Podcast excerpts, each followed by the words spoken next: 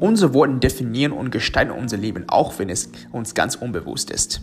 Was ganz wahnsinnig ist, ist, wie viele Alltagsbegriffe sich den Jahrhunderten über in deren Bedeutung und Konnotation geändert hat.